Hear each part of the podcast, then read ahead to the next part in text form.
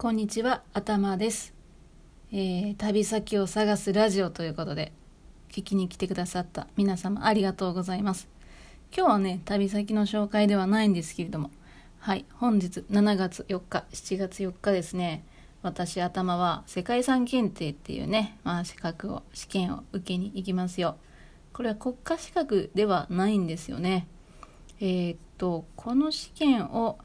えー、主催しているのが NPO 法人世界遺産アカデミーっていうね、えー、そんな組織ですね。うん、で世界遺産検定って何？ってまあご存知の方もね今は多いかと思うんですよ。なぜなら割と芸能界でね、えー、タレントさんが受けてあの世界遺産検定受けましたとか世界遺産検定合格しましたとかそういう報告をよく目にしますのでご存知の方もいらっしゃるかなと思うんですが、えー、世界遺産検定はですねうんと人類共通の財産宝物である世界遺産を通して国際的な教養を身につけ持続可能な社会の発展に寄与する人材の育成を目指した検定ですと、はい、いうことだそうですね。2006年から始まりました。うん。で小学生から90代までのね幅広い年代の方が挑戦していますということで、まあ、世界遺産検定とかホームページで調べたらねすぐ出てくるのでちょっと興味あるなっていう方はね調べていただければうんいいんじゃないでしょうか。はい、世界遺産検定はねそのやっぱりなんだろうそのもの自体よりもそこにある背景とかうんまあ教養とまで言うのか分かんないですけれどもねいろんな社会のことを確かに知るきっかけにはなるのかなと思いますが私が世界遺産検定をねなぜ受けようとしたかということに関しては、まあ、本当に世界遺産に興味があったので勉強したいと思ったんですよね。でその勉強をねする手法としてどうやって勉強していこうかなというところで、まあ、この世界遺産検定というものが存在していたので、えー、この試験に合格するように勉強しながら世界遺産のことを勉強していこうよというわけなんですよ。うん私は割とそういうところがあってですね過去にえーと、いくつか試験を受けたんですけれどもその時ももともとあこういう知識を身につけたいなって思った時に、うん、この知識を身につけるためにはどうしたらいいかなどういう勉強したらいいかなっていう時にそれにまつわる資格とかがあるとね、えー、その資格試験を受けるっていうのを設定して勉強したりね割とそういうスタイルっていうのを長い間続けてきたので世界遺産検定もその一つなんですけれどもただですね、えー、私は世界遺産世界遺産の勉強をし始めてブログを書いたり、うんと、YouTube をねの動画を作ったりしてたんですね。もうそれは2つともね今やめてしまったんですけど公開も。結構長い間やってましたね。でその後音声配信ですね。9月から歴史とか世界遺産とかを語るラジオっていうのをこれはポッドキャストとか今スタンド FM で配信してる番組なんですけれどもそれを毎日、まあ、やり始めたんですね。うーんそしてこの旅先を探すラジオということで、まあ、私はいろんなさまざまな方面で旅が好きだっていうことをね公言して世界遺産に興味があるというお話をさせていただいているのでそういった意味ではやっぱり世界遺産検定っていうのをね取得取得っていうのはうん一つなんだろうえー、まあ、箔がつくというかですね自分以外に世界遺産が好きだって言ってる方に説明がつきやすいみたいなところもあるんですよね。なので、えー、この先もですね、まあ、ちょっと勉強するために世界遺産検定を目標として受けようかなっていうふうに思っていたところからね、えー、もう少しこの自分自身のね世界遺産好き旅行好きっていうところを、えー、アピールするためのねなんか名刺 みたいなものにしていこうかなみたいなね今はそんな気持ちがあるのでうん。えー、っと今日2級の試験を受けるんですけれども今年中に1級にも挑戦しようかななんていうふうに思っておりますよ。はい。えー、何の話や？うんそんな話です。今日はちょっと時間がなかったので、えー、どこかね旅先をちょっと調べて、えーとお話しする時間がなかったんですけれどもまあちょっとここまで長くなって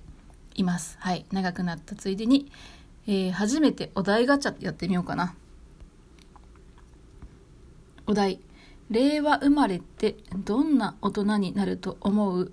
はあ令和生まれか。なるほど。まだ23歳ですかね。うん早くとも。どんな大人か。うーんどんな大人。うん結構優しい人になるんじゃないですかね。うんとまあこういう SNS の世界って結構、うん、辛辣な言葉が飛び交うっていうところがある。まあそんな時代なんではあるとは思うんですけど割とですね今、まあ、自分が目にしたいものを選べる時代でもあると思うんですよね。だから見たくないものは見ないとか、うん、そういうのがもっと浸透していく時代になるんじゃないかなと思います。だから優しい世界に浸りたいなっていう人はねその道を選べると思うんですよね。なのでうんまあどうだろう。結構難しいなと思いますけどとにかく優しくてなんか人を傷つけたりする人っていうのは結構減ってくそんな時代になるんじゃないかなと私は思っていますけどね。皆さんはいかがでしょうか？うんちょっと難しくない？このお題ガチャ。ちょっともう一個引いていいですか？えー、お題。子供の頃どんな習い事をしていた？えー、と子供の頃か。子供って何歳までだろう？塾に行ってましたね。小学校5年6年生かな？の時に塾に行ってました。えー、他の習い事はしておりません。うんなんかね私の親親は、えー、これがいいからやりなって勧めるタイプではなかったんですよ。うん。もし自分が興味を持ってやりたいって言ったらやらせてくれたと思った思うんですけど私はね何かをやりたいって親に言言わなかったんでしょうね多分。だけどえー、なんだろういわゆる習字とかうんそろばんとか。まあピアノはなかったけどな。まあ結構友達で習い事してる人もいたのでやってみたいなっていう気持ちがなかったわけじゃないんですけどうん。なんかねそこまで積極的に何かをやりたいって思ったことがなかったんですね。でどうだろうな。中学校高校ぐらいになって親から言われたのがなんかやりたいって言われたら全然やらせてあげたんだけどあんた何もやりたいって言わんかったねみたいな感じで言われました。うん。そんな感じですね。はい。じゃあもう一個お題ガチャしよう。お題ガチャって一回にそんなそんなやる？お題、えー、今まで一番多く話したエピソードはああ自分のエピソードか。うんなんだろう。旅にまつわることとかですか？うん。エピソードじゃないけど世界遺産の話とかは結構ねしてますね。うん旅にまつわるお話ぐらいですかね。旅行にどこに行ったことがあるとか。そんな話じゃないでしょうか。エピソードトークか。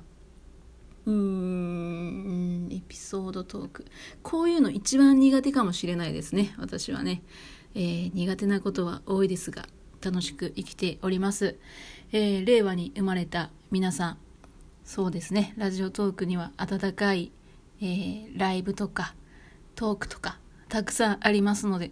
言葉が聞けるようになったら是非聞きに来てください、えー、楽しくて温かくて優しい世界があると思います。はい、えー、何を言っているんでしょうか。ということでここまでご清聴いただいた方がいたらありがとうございました。えっとじゃあ今日試験頑張っていきます。あそうだ、えー、何か挑戦したいなって思う人。私は、えー、今年また世界遺産検定1級ね結構難しいと思いますが挑戦しようかなと思ってます。たまにねライブでお話ししたりとかもすると思いますのでなんか試験受けてみようかなって思ってる人とか12月とかね春先にまた来年の春ぐらいにある試験があったらねちょっと長い目標を見据えて、えー、勉強していくっていうのもいいんじゃないでしょうか。なのでよかったら一緒に頑張りましょう。はい。それでは皆様素敵な一日をお過ごしくださいね。